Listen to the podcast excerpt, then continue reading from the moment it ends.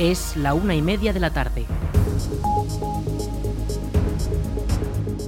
Buenas tardes, viernes 9 de diciembre. Comenzamos el espacio para la información local en el 107.4 de la FM. Les habla Rich Gómez. Arranca una nueva edición de la Almunia Noticias.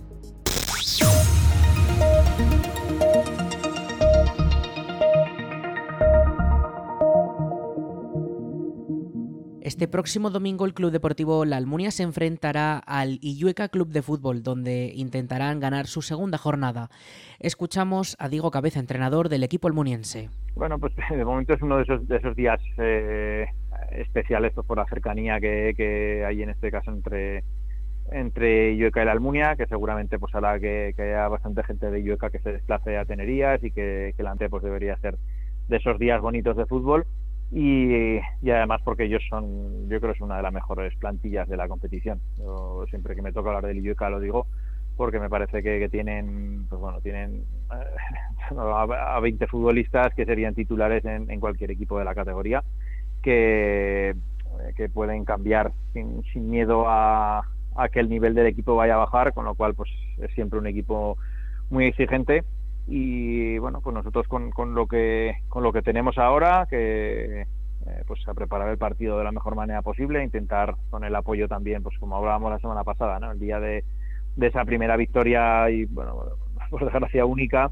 de, de Tamarite pues la verdad es que notamos notamos muchísimo en el segundo tiempo el apoyo de la afición como como la grada pues estuvo apretando con cada decisión del árbitro con cada acierto de los jugadores con cada carrera con cada esfuerzo Así que nada, en la parte que nos toca, pues animar también a que, a que la gente pase por Tenerías, porque seguro que será un día eh, un día importante y que al final pues con, con la gente empujando desde la grada eh, que, tengan seguro que, nosotros desde desde el otro lado y todavía los que están dentro en el campo que, que lo notan lo agradecen y, bueno que ojalá puedan eh, echarnos una mano también. Bueno esta semana pues, con los días festivos pues es un poco eh, un poco diferente. En, nuestro caso, lo único que, hemos hecho diferente ha sido el, adaptar un poco horarios, intentar quitarnos, nosotros solemos trabajar a última hora de la tarde, pues bueno, eh, el caso del martes fue por la mañana, el caso de, jueves eh, esa primera hora de la tarde, pues bueno, intentar entrenar con, con luz natural, con, con, una temperatura un poco más agradable, que es verdad que ya pues cuando acabamos de entrenar normalmente a las 10 de la noche,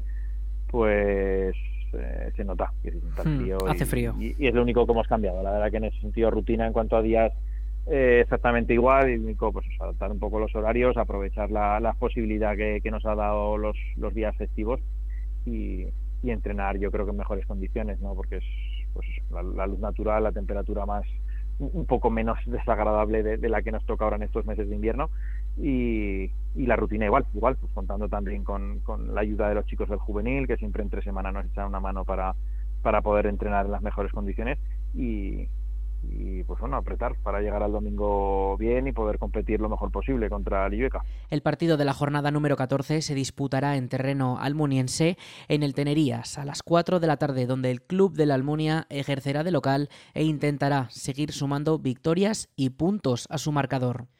La Asociación Laudística de Valdejalón ofrecerá este próximo sábado un concierto en la iglesia de la Almunia con motivo de las fiestas navideñas. La cita será a las siete y media de la tarde y podremos escuchar piezas de todo tipo de estilos, aunque ya anuncian que no es un concierto de villancicos como tal. Escuchamos a Sergio Esco, miembro de la asociación. Bueno, pues este concierto de Navidad no es un concierto de villancicos, es un concierto que hacemos para Navidad y que vamos a tocar temas de muchos estilos. Igual podemos ver pasodobles, boleros, pop español, pop internacional. Y además este año vamos a contar con la colaboración de José Carlos Martín, que nos va a acompañar cantando alguna de las piezas que vamos a tocar. El evento podrá disfrutarse desde las siete y media de la tarde en la iglesia de la Almunia este próximo sábado 10 de diciembre y en unos días podrán escucharlo en esta misma emisora, en la Almunia Radio.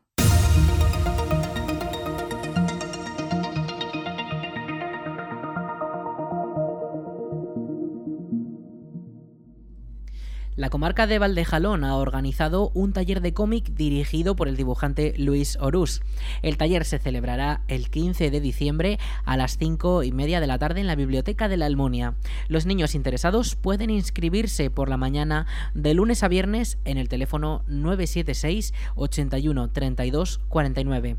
Los interesados deben tener entre 5 y 7 años. Repetimos ese teléfono para poder inscribirse. 976 81 32 49. El horario de atención de este teléfono es de 9 a 2 de la tarde el Ayuntamiento de la Almunia y su Concejalía de Bienestar Social, junto al Colegio Salesiano de la Almunia, han puesto en marcha la iniciativa Rey Mago por un día, en la que las familias podrán entregar juguetes que no usen para que los niños de las, de las familias de recursos limitados que no pueden acceder a ellos tengan la oportunidad de poder disfrutarlos en las fechas navideñas.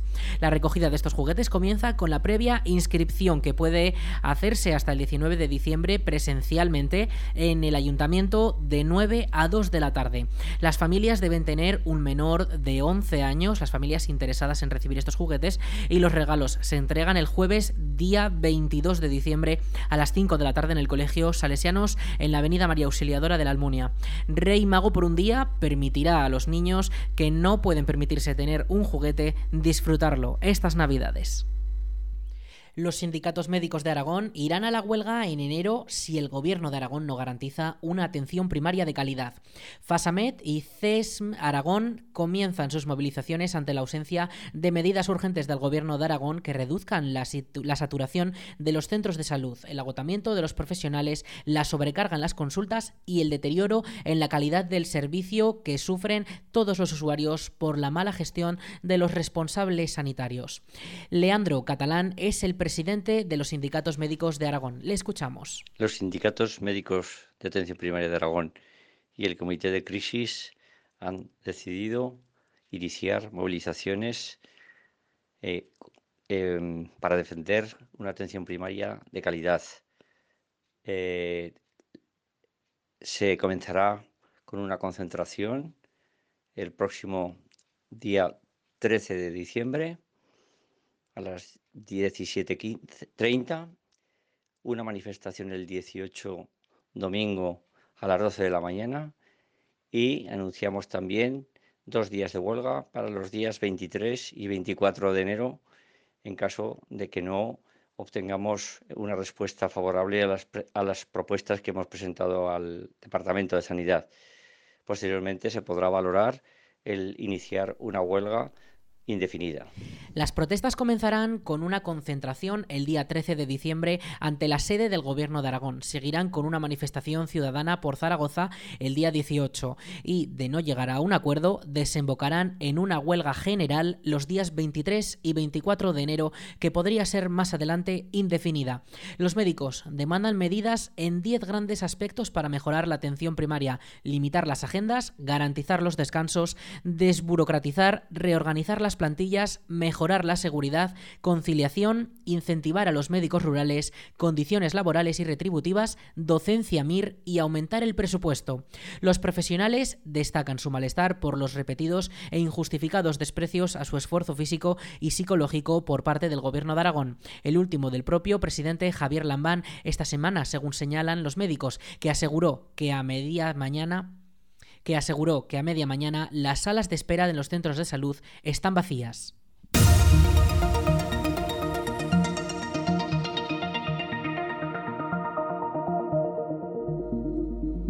Los bomberos de la Diputación de Zaragoza alertan del riesgo de no realizar un buen mantenimiento de chimeneas, estufas y demás equipos con los que combatir el frío de estos días, así como de la importancia de hacer un uso correcto de los mismos. Con la bajada de temperaturas típica de esta época del año, se intensifica la utilización de estos aparatos y con ello el número de incendios en viviendas originados por estas causas, por lo que es fundamental revisarlos antes de ponerlos en marcha y utilizarlos correctamente. Escuchamos al jefe de intervención del Servicio Provincial de Extinción de Incendios de la Diputación de Zaragoza, Manuel Martínez. En muchas ocasiones lo que ocurre es que no se hace un adecuado mantenimiento y limpieza de estos aparatos de combustión. Por ejemplo, en las chimeneas pues es muy recomendable limpiar el tiro de la chimenea todos los años antes de empezar la temporada eh, para evitar el hollín que se acumula en las paredes del tubo de evacuación de humos, que puede hacer de combustible, y en el caso de las estufas, calderas de gas, todo este tipo de aparatos que generan combustión, pues hay que hacer una revisión de mantenimiento con un mantenedor autorizado para comprobar que la combustión sea completa y no pueda generar monóxido de carbono. Llamar al teléfono de emergencias 112 porque hay veces que suponemos que van a venir en nuestra ayuda y nadie ha avisado. Y bueno, si podemos intentar acabar con el incendio con seguridad, pues lo haremos, siempre en parejas, no estar nunca solo. Y si vemos que no va a ser posible que nosotros podamos apagar ese conato, pues entonces cuando tenemos que llamar al 112, avisar a los profesionales, que son los bomberos, y abandonar la vivienda. Abandonar la vivienda cerrando puertas a nuestro paso. Eso es muy importante. Tenemos que sectorizar el lugar donde se haya, se haya iniciado el fuego para evitar que el humo de esa combustión eh, se propague a otros, otros recintos, a otras habitaciones. es importantísimo. Eh, cerrar la puerta de fuego para, para garantizar la seguridad del, resto del bloque, de la vivienda. Hay que acordarse de coger las llaves también, porque muchas veces abandonamos la vivienda sin llaves y luego los bomberos tienen que forzar la puerta. No se debe utilizar los ascensores en caso de que haya un incendio. Si en el, en el en la habitación o en la, vivienda hay humo, es aconsejable, por supuesto, caminar agachado, que es donde vamos a encontrar eh, la atmósfera más limpia. El humo siempre sube hacia arriba y va a haber más calor y, es tóxico. Y nada, esperar fuera los servicios de emergencia para indicarles dónde se ha producido el incendio. Este año, la verdad es que aún no ha comenzado fuerte ¿no? el tema de los incendios por calefacciones, ya que se ha retrasado un poco el frío pero sí que esperamos que haya un repunte en el tema de chimeneas porque hemos visto que se ha aumentado mm, de una manera muy importante la compra de leña. Entonces, pues claro, es previsible que se vaya a hacer más uso de, las chimeneas, ¿no? con esto de todo el encarecimiento de, los otros combustibles, del gas, de la del gasoil, que se utilizan habitualmente, pues este año preveemos que va a haber un aumento también de incendios de chimenea y si es posible que no, que no ocurra con estos consejos de prevención. Antes de comenzar a usar las chimeneas, estufas y diferentes aparatos de combustión, es necesario hacer una revisión. En el caso de las chimeneas, por ejemplo, el hollín acumulado desde el último uso puede quemarse al ser un combustible, lo que provocaría un incendio. En el caso del resto de aparatos ocurre lo mismo, es imprescindible revisar asimismo las estufas de butano y sus quemadores, por ejemplo, ya que una incompleta combustión genera monóxido de carbono cuyo riesgo es letal, ya que provoca una intoxicación por ello es aconsejable disponer de detectores de humo y de monóxido de carbono si tenemos estos aparatos. También es fundamental no sobrecargar los circuitos eléctricos, ya que en muchas ocasiones tener enchufados demasiados aparatos en un mismo enchufe provoca un cortocircuito que puede desembocar en un incendio en una vivienda. Desde la DPZ, desde el Departamento de los Bomberos, eh, dan varios consejos para actuar ante un incendio. El primero de ellos es llamar al teléfono de emergencias al 112. A veces se da por supuesto que alguien llama, pero no siempre es así y podemos aportar llamando nosotros mismos. Otro de los consejos es cerrar todas las puertas y ventanas posibles, tanto en la habitación donde haya comenzado el siniestro, para evitar que el fuego y el humo se extiendan por toda la, vivienda como el resto de la casa si estos incendios nos pillan en un bloque de viviendas y el, cuarto de las escaleras, ese, ese, tramo de las escaleras está repleto de humo, no se puede pasar, lo más aconsejable es quedarse dentro de nuestro piso, colocar paños húmedos en las ranuras de la puerta para que no entre ese humo y lo más aconsejable es permanecer en la habitación más alejada del fuego y avisar desde allí los servicios de emergencias de que estamos atrapados. Además, si conseguimos salir, hay que acordarse de coger las llaves al abandonar la vivienda para entregárselas a los servicios de emergencias por si fuese necesario y por supuesto esperar fuera de la vivienda a los servicios de emergencias para que puedan actuar correctamente.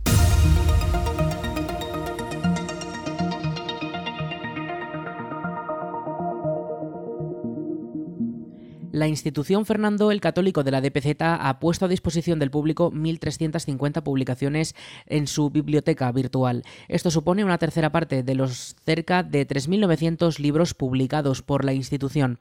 La acción pretende facilitar herramientas para la investigación, así como acercar a la sociedad en general publicaciones de especial interés sobre historia, cultura y personajes aragoneses.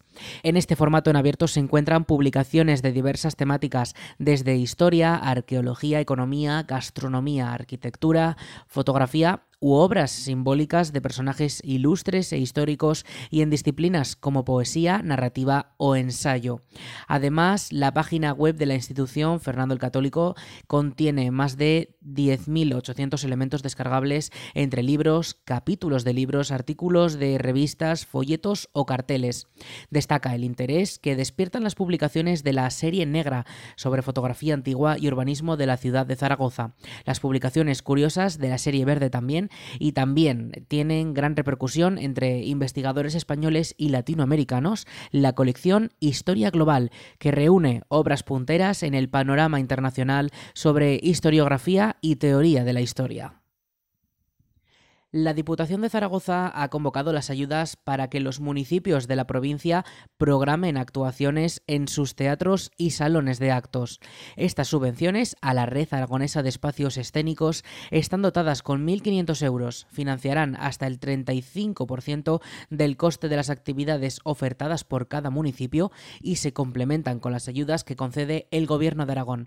Escuchamos a la diputada delegada de Cultura de la DPZ, Ros Diputación continuamos de esta manera, demostrando nuestro compromiso con la cultura, apoyando con líneas de ayuda que se suman a las anteriores, como esta, al sector de la cultura.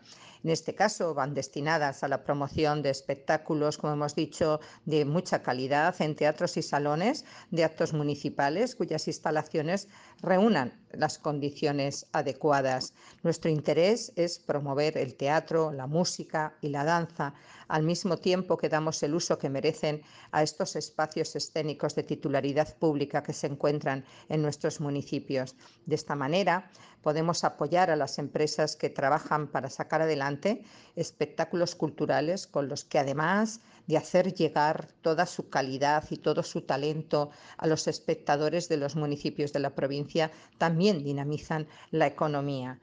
Esta línea de ayudas, en colaboración eh, con el Gobierno de Aragón, dentro de la Red Aragonesa de Espacios Escénicos, ya está publicada en el Boletín de la provincia y aquellos municipios que estén interesados tienen hasta el 16 de diciembre para hacer sus peticiones. Los consistorios interesados tienen de plazo hasta el 16 de diciembre para presentar sus solicitudes. La Red Aragonesa de Espacios Escénicos es un programa de cooperación interinstitucional entre el Gobierno de Aragón y las tres diputaciones provinciales de Aragón que tiene como objetivo estimular la actividad cultural en los municipios que cuentan con instalaciones públicas suficientemente equipadas para albergar actuaciones de calidad. El Salón Blanco de la Almunia forma parte de esta red desde su reapertura.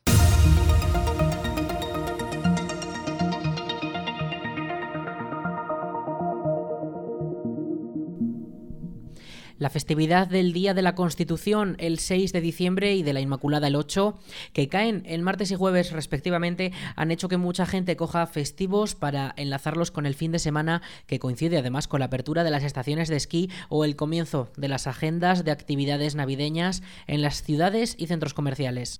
Muchos buscarán descanso, otros ocio, pero desde la DGT ya avisan de que estos días serán de desplazamientos largos por nuestras carreteras. Concretamente las salidas se producirán en dos fases, durante este mismo viernes 2 y este sábado 3 y durante el próximo miércoles 7 y jueves 8. Los viajes de vuelta se concentrarán principalmente el domingo 11 con esa vuelta a la actividad normal. Los principales destinos serán las montañas en las que se permita practicar deportes de invierno como en los Pirineos y parte de la provincia de Huesca. También habrá desplazamientos hacia las zonas turísticas de descanso y las de segundas residencias.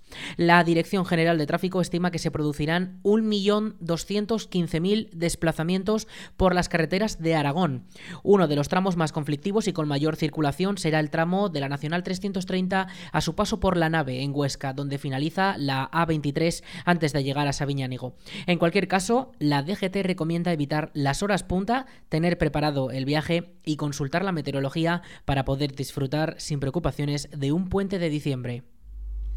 El Consejo de Ministros aprobó este pasado martes 29 de noviembre la distribución de 1,13 millones de euros a Aragón para la formación en competencias digitales de 4.920 niños y niñas adolescentes en situación de vulnerabilidad en el marco del programa Competencias Digitales para la Infancia del Plan de Recuperación y Transformación y Resiliencia. La inversión total para toda España asciende a 50 millones de euros y serán beneficiarios un total de 217.000 niños y niñas y adolescentes en todo el territorio. Al recibir los fondos, las comunidades y ciudades autónomas se comprometen a formar a un número mínimo de estos menores en situación de vulnerabilidad proporcional a la cantidad transferida, siendo la inversión en cada uno de ellos de 230 euros por niño. El programa CODI tiene como objetivo la formación de niños y niñas y adolescentes de 10 a 17 años en competencias digitales básicas durante el horario no escolar, enmarcado en los compromisos asumidos por España en el componente 19 del PRTR. Nuestro país se compromete a la formación de 2,6 millones de ciudadanos en competencias digitales.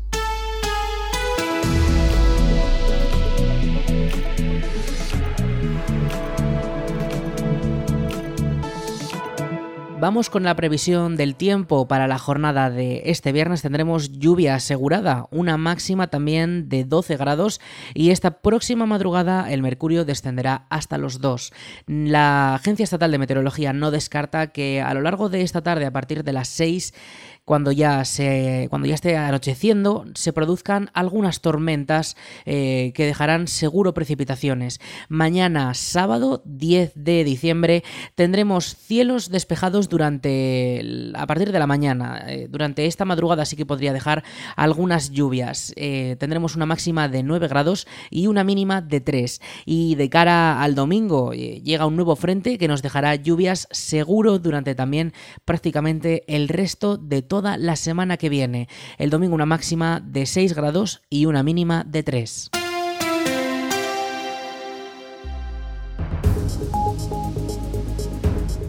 Hasta aquí la información local en la Almunia Radio. En unos minutos a las 2 toman el relevo nuestros compañeros de Aragón Radio Noticias. Más información en laalmuniaradio.es.